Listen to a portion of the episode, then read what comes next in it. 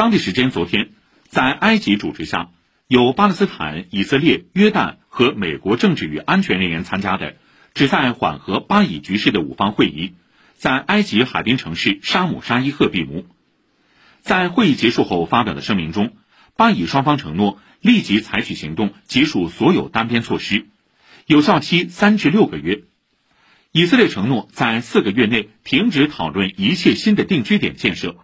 并在六个月内停止为任何定居点建设发放许可证。